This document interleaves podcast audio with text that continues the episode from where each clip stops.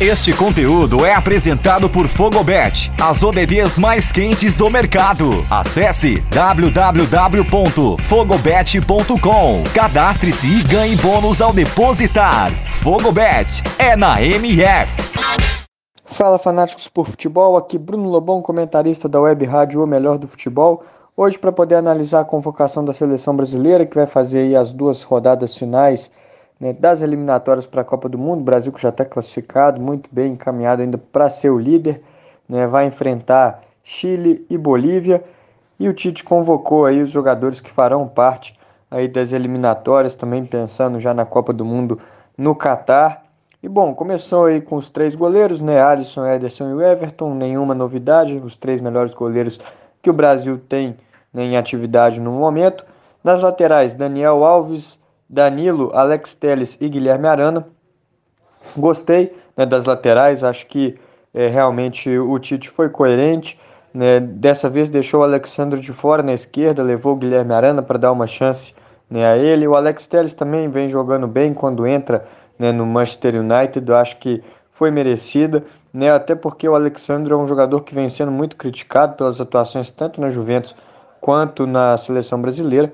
Mas na direita eu concordo, acho que o Daniel Alves, embora né, já com 38 anos, é, é, um dos melhores laterais que a gente tem.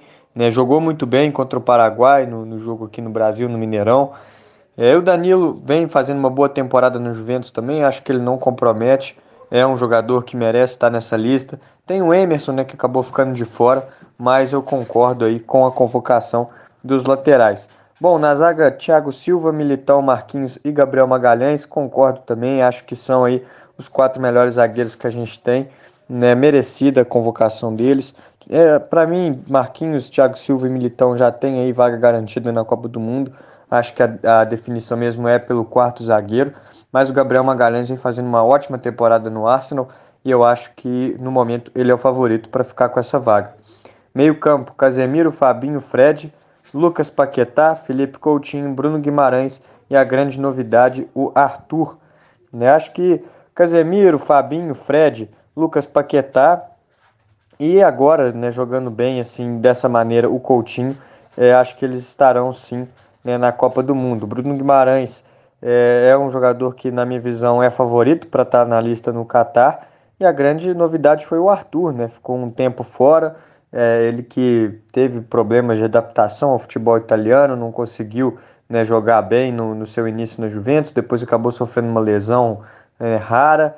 Mas nos últimos jogos o Arthur tem ganhado espaço, né, ainda mais por conta é, de alguns jogadores lesionados no time da Juventus. Então o Arthur foi ganhando aí, algumas oportunidades. E um jogador que está crescendo, está evoluindo, né, mostrou um tipo de evolução. Acho que é mais uma né, das ideias do Tite de tentar recuperar a confiança de um jogador que já foi importante em seu esquema, assim como ele fez com o Coutinho, e agora o Coutinho está voando no futebol inglês. Então eu vejo a convocação do Arthur mais nesse sentido. Né, sentir falta do Rafael Veiga aí no meio-campo, acho que ele poderia ter tido uma oportunidade, né, vem jogando muita bola no Palmeiras, mas no geral, né, acho que foi, foi boa aí a convocação dos meias, mas fica aquele asterisco no Arthur, né, muita gente é, discorda da convocação dele, que não joga bem faz tempo, mas eu vejo ele como um jogador que vem em evolução né, lá na Juventus.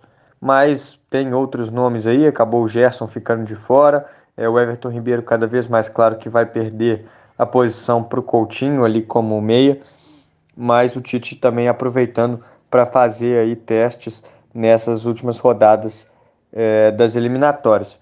E no ataque a gente teve aí convocação do Neymar, Richarlison, Anthony Gabriel Martinelli, Rodrigo Rafinha e Vinícius Júnior. Uma, convoca uma convocação né, com muitos pontas ali na frente.